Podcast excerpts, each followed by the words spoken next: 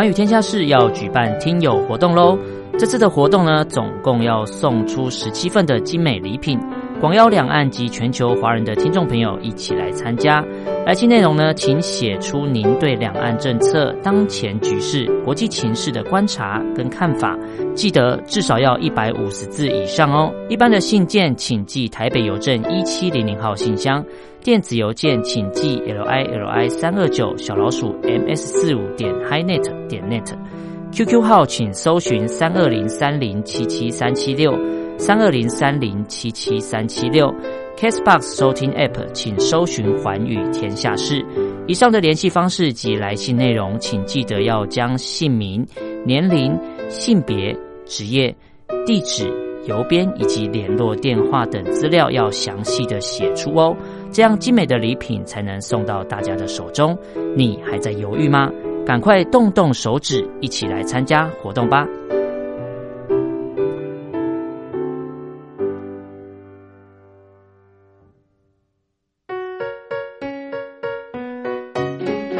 一沙一世界，一花一天堂。欢迎来到光华小学堂。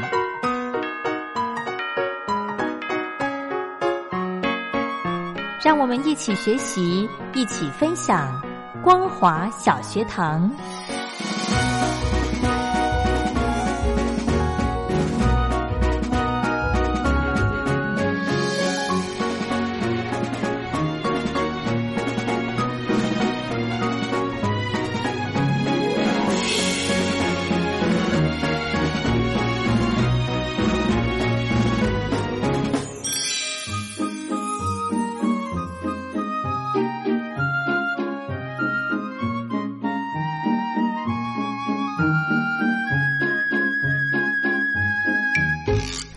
听众朋友，大家好，欢迎收听光华小学堂，我是黄轩。今天是礼拜三的时间，要来跟听众朋友分享一场学术论坛。这场论坛呢的一个主题是现阶段的中日台互动以及未来的展望。那么这一场呢，邀请到的是国立台湾大学政治学系助理教授廖小娟廖教授，来针对。日本对中共外交的关键课题的一个主题，来跟听众朋友做一个分析报告。好的，我们在节目开始之前，黄轩再次跟听众朋友宣达光华小学堂跟宝岛新乐园节目所办的活动，叫做“哨声响起”。其实有些事情不可以说，但是呢，有些事情又必须说。说跟不说之间呢，就决定了谁可以成为揭弊英雄。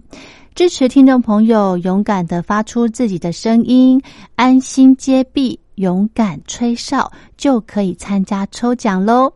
来信请您寄到台北北门邮局一七零零号信箱，或者是用电子邮件寄到 l i l i 三二九小老鼠 m s 四五点 hi net 点 net 给黄轩收。提醒大家，在活动的信件里面一定要注明清楚您的姓名、年龄、职业。地址、邮编、联络电话，还有电子信箱，这些资料要填写完整。那么，我们哨声响起的活动的时间一直到八月三十一号，所以呢，啊，大家赶紧把握时间，赶快写信过来参加活动。那么，这次活动的奖品呢，非常的精美啊，黄轩准备了。故宫平安富贵钢珠笔，这个有两组。另外呢，一百零八年的邮票册精装本，这个有六本。还有故宫精品口袋瓶，这个有十个啊。这个口袋瓶呢，算是保温瓶的一种，所以它非常的漂亮，非常的精致，送给大家喽。赶快写信过来参加黄轩办的哨声响起。好的，我们在节目开始之前，先来欣赏一首好听的歌曲，九九所带来的《颠倒世界》。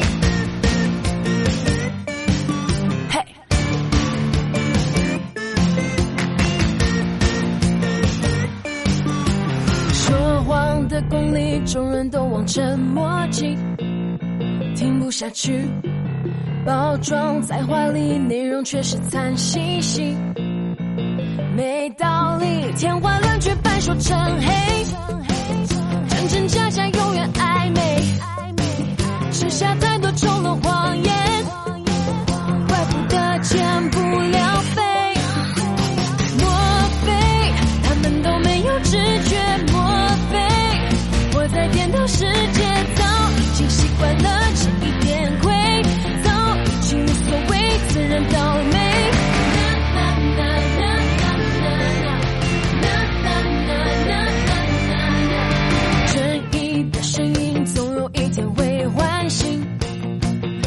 反击，迟来的公平慢了一点没关系，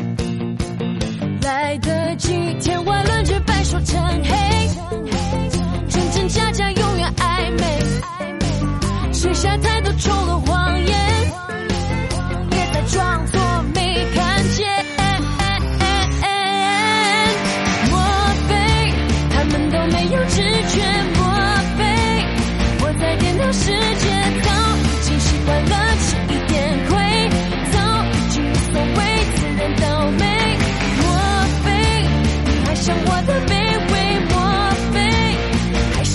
后悔，早应该决定了，勇敢一点，早应该推翻了这个世界。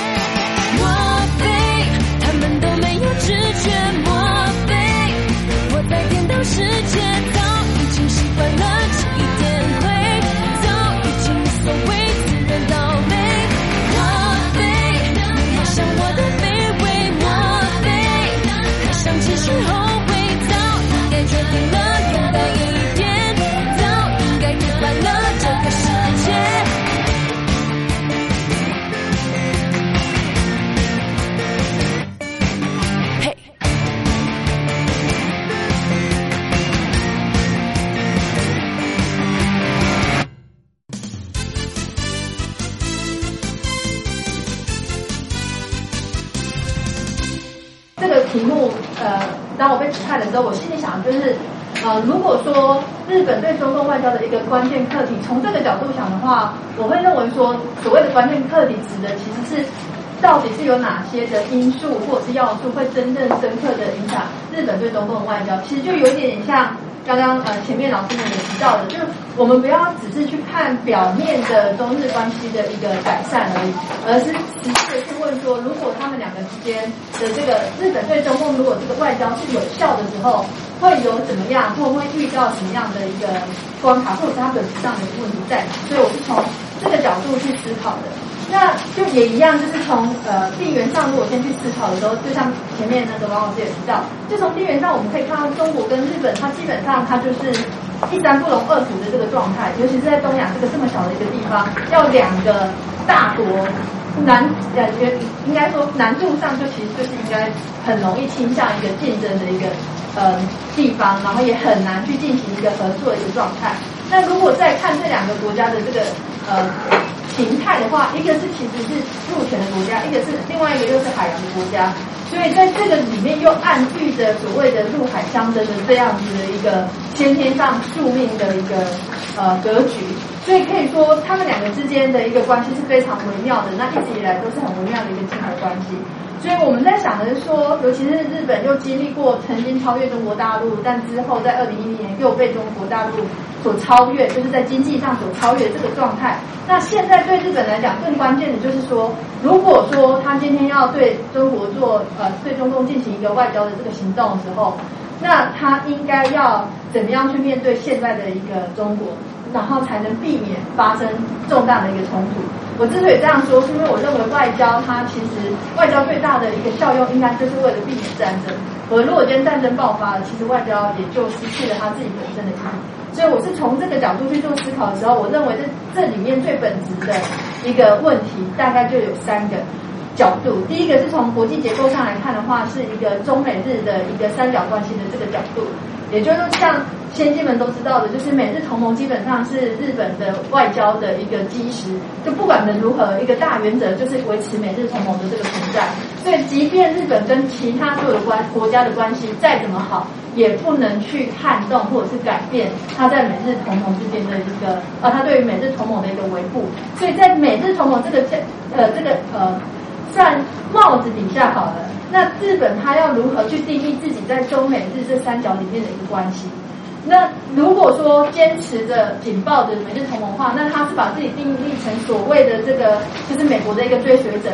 从战略三角里面来讲的话，就是婚姻型嘛，就是紧紧的跟这个美国结合，不管美国做什么，我就做什么，我也不用去思考我自己就是呃对中共的这个外交的角色是什么，认识是什么，反正我就发了美。所以这是一种，或者是说，它其实是可以试图去做一个枢纽。那当然，因为美日同盟的这个前提，在这个枢纽可能没有办法完全像我们想象中那么自由，但它还是可以尝试着去做一个枢纽的角色，或者是它可以是作为一个比较有趣的是稳定结构的一个三条子，就有点像 balance 的角色，也就是我们以往一直大概很多学者们都认为说不太不太可能去做的，因为。美日同盟的限制啊，因为国力大小的这个限制等等的，所以我们就要思考说，那他到底是怎么样去看他自己的？那在这样子的一个角呃，在这样的一个问题底下呢，我认为最重要的一个关系是在于说，那。这日本他在选择他的角色的时候，其实他考量的可能是中美之间的一个权力的一个变化，因为中美之间的一个权力变化才会造成他对于角色的选择的一个变化。那中美权力的一个变化，对日本来说，它有两个这个意义的一个存在。第一个，也就是说，今天如果因为中美之间的权力变化，造成美国已经没有办法提供给日本足够的安全保障的时候。那美日同盟就不再是那么坚不可摧了。也就是美日同盟它的最重要意义其实是提供给日本安全保障。可是如果今天美国因为自己本身实力的一个变化而没有办法提供这样保障的时候，那当然就也再也没有所谓的这种美日同盟为前提的这个存在。所以这是我认为这是中美权力的变化会造成就是日本的一个外交的一个呃根本性的一个改变的一点。那另外还有一个，也就是说，如果说今天呃中国真的持续的成长，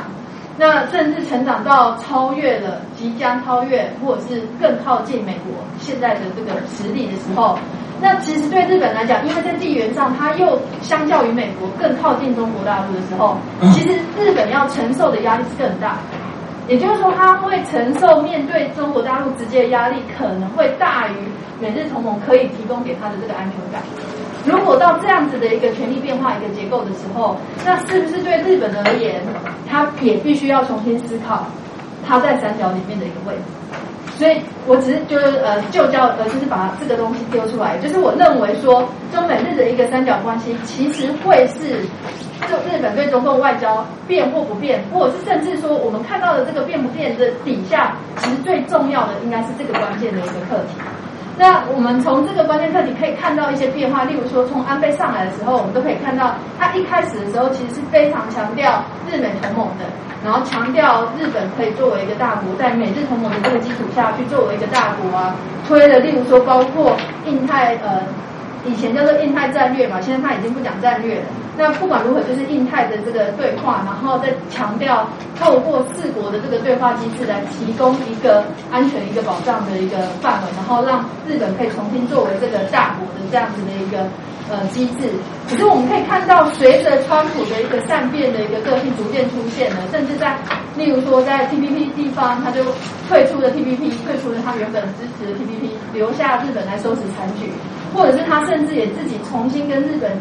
嗯，议定就是所谓的这个关税的一个部分，或者是说在川金会里面，他基本上就是无视于日本他的一个需求跟存在，在某种程度上，所以这样子的一个做法也让日本呃，应该说让安倍开始重新衡量，说他紧紧抱住美国的这个外交政策是不是有一点偏颇？所以我们可以看到，尤其再加上中美之间的中美贸易战关系紧张之后，然后再考量到美国的国力的实力跟中国实力的这个成长之后，你可以发现现在就是比较近期的这个，从二零一七年开始，二零一八年开始，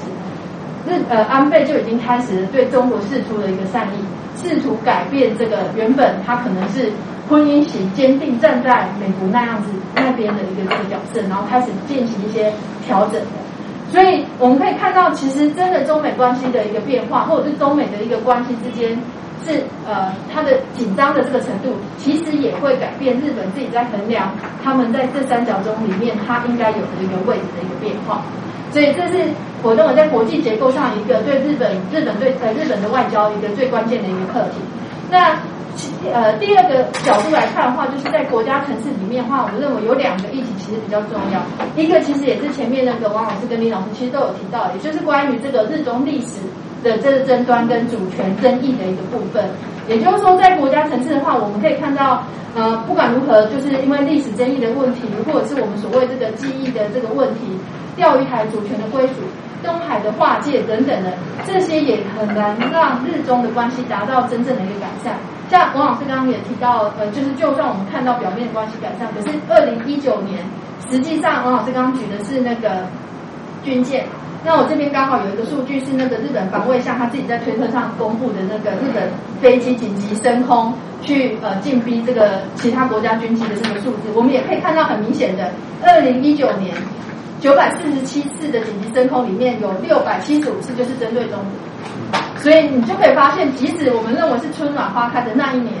呃，就是去年，其实也是非常的紧张的。其实它比二零一八年多，所以这个你就可以，这个也就是让我们理解说，就是关系再好，如果说这个历史的这个问题，或者是其实更重要是钓鱼台列屿的这个问题，东海的这个划界或者是主权的这个问题没有办法解决的话，那始终都会是一个。呃，对日本对中共外交可能会导致于失败的一个很重要的一个地方。那还有一个比较有趣的是，新增加的一个议题是在于南海的这个部分。由于某部分由于是日本为了要配合这个美国的这个航行自由政策，也有另外一部分是日本为了确保自己的这个生命线去运输石油资源等等的这个生命线，所以日本开始在南海做更多的这个动作。试图去维护一个所谓公海自由或者是运输安全的这个角度，强调在南海强调所谓的 rule base 的一个呃规则为基础的这个这样子的一个国际秩序，而这样的做法其实跟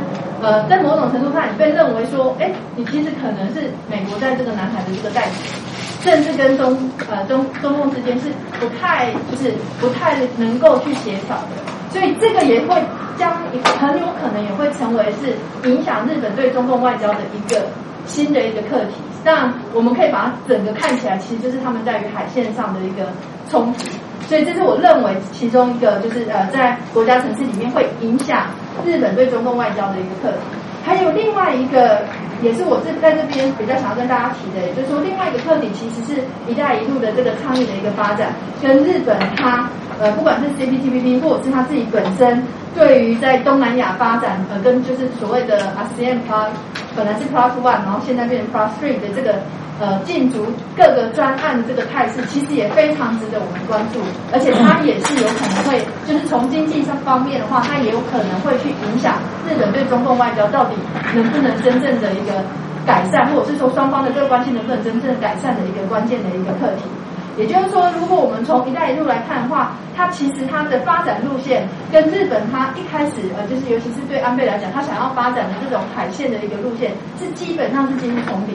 如果我们在看 CPTPP，当然现在我们说 RCE，可是因为 RCEP 它现在呃原本希望这一两年可以签订，但我们现在又比较暧昧一点，所以先看 CPTPP 跟“一带一路”的这个海上的思路的时候，你会发现其实也是有所重叠的。尤其是在援助的这个计划里面，更别提所谓的亚投行跟这个亚洲复兴开发银行的这个也是一样，双方都是在进行的特殊的一些专案啊，或者是争取国家的援助等等。那我们就可以发现说，其实，在经济方面，在这一个区域里面，其实我们也可以看到日本跟中国他们双方建筑的这个角色，而且可能是官方的，不是只有呃民间企业，或者是其实不是只有建筑经济的力量。一带一路的背后，其实还有所谓政治影响力的这个存在。那对日本来讲，也是同样存在这样子的一个一个态势。所以我们就可以看到这两边。一带一路到底日本对于一带一路的态度是要参与呢，还是保持一个观望态度？其实这个也都会影响呃中日关系，或者是影响日本对中共外交。所以我们看到所谓春暖花开的第一个安倍释出的一个讯号，其实就是他对于一带一路开始保持的一个好像比较积极乐观的，或是呃应该不到积极乐观，保持着一个开放的态度的时候，我们就开始认为说，哎，这个可能是日本对中共外交开始有出现改变的一个现象。原因也在于说，对于一带一路的这个倡议，或者是说双方经济竞合的这个基本态势，其实也是日本对中共外交能不能成功的一个关键。一个课题，所以这个是呃这三个角度是我想提供给大家一起做思考的。那呃因为时间关系，所以我就先停在这里。然后我想要再另外补充一个，就是其实是在我结语里面，但我没有很好把它发挥进去的原因，是因为或许大家也可以思考一下，从个人层次讲的时候，我们可以思考到，例如说安倍他对自己的历史定位。很可能也是，当然因为是安倍是比较特殊性，所以我不认为这是日本长期以来对中共外交一个关键课题，所以我没有把它放在里面。但是我觉得现在安倍的他的一个特殊性是在于说，大家都知道他很想要在呃历史上奠定某种地位。那在这种情况底下，对中共外交的一个突破，很可能是他可以有别于其他首相的一个地方。如果我们从这样的一个角度思考的话，或许。安倍他自己本身，他对于历史的定位，他对中日关系的一个期许，也有可能会造成日本对中共外交有产生一个重大的改变。所以以上呃几点让大家稍微跟我一起参考跟思考一下，然后就交给各位，谢谢。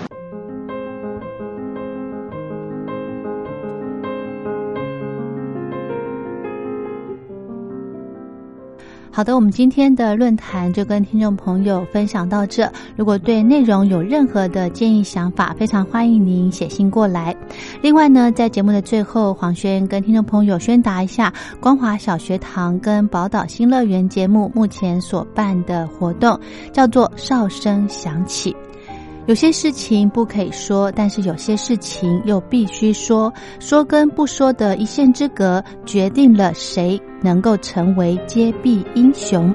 支持听众勇敢的发出自己的声音，说实话，要真相，才能够让社会各方面都正常起来。请听众朋友安心揭弊，勇敢吹哨，就可以参加抽奖。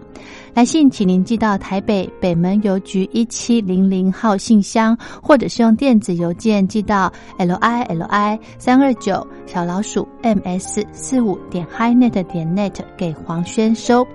提醒大家，在活动的信件一定要注明清楚您的姓名、年龄、职业、地址、邮编、联络电话，还有电子信箱这些基本资料要填写完整。哨声响起的活动到八月三十一号，所以听众朋友赶紧把握时间。那么这一次的活动奖品呢，非常的精美，非常的丰富哦，有包含了故宫平安富贵钢珠笔，这个有两组；另外呢，一百零八年的邮票册精装本有六本，还有故宫精品口袋瓶，这个有十个要送给大家。请把握时间，在八月三十一号之前来信参。家黄轩办的哨声响起，好的，我们今天的光华小学堂节目就进行到这喽。如果有任何的建议想法，非常欢迎您写信过来。祝福大家平安快乐。我们光华小学堂明天同一时间空中再会。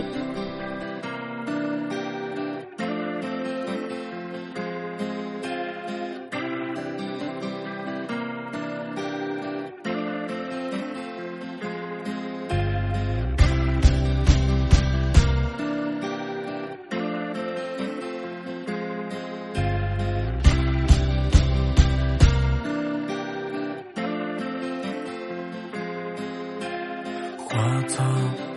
树木和他的余香空气清新让人好舒畅。放学后的球场欢笑的对方照常。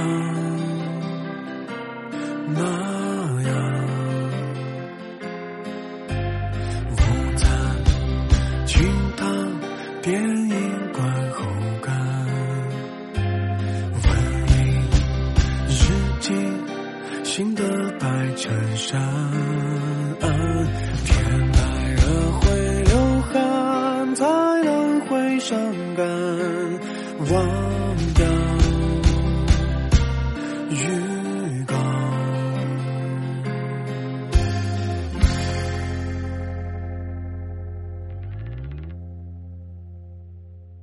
大太阳。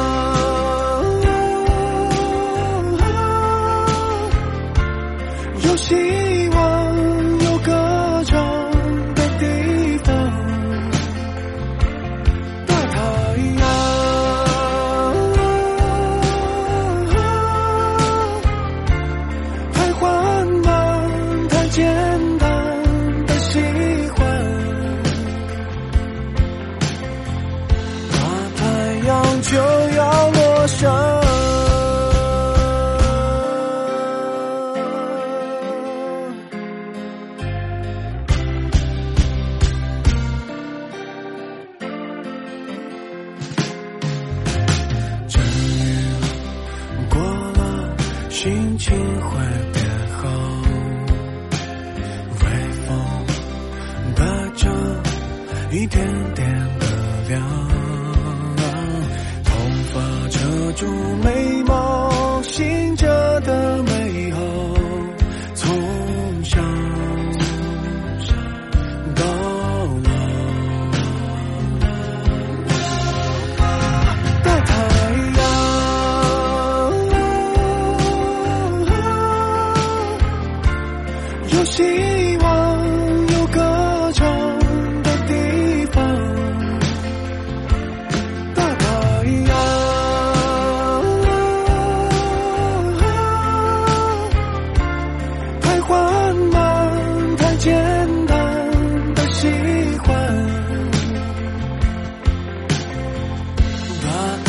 Chúa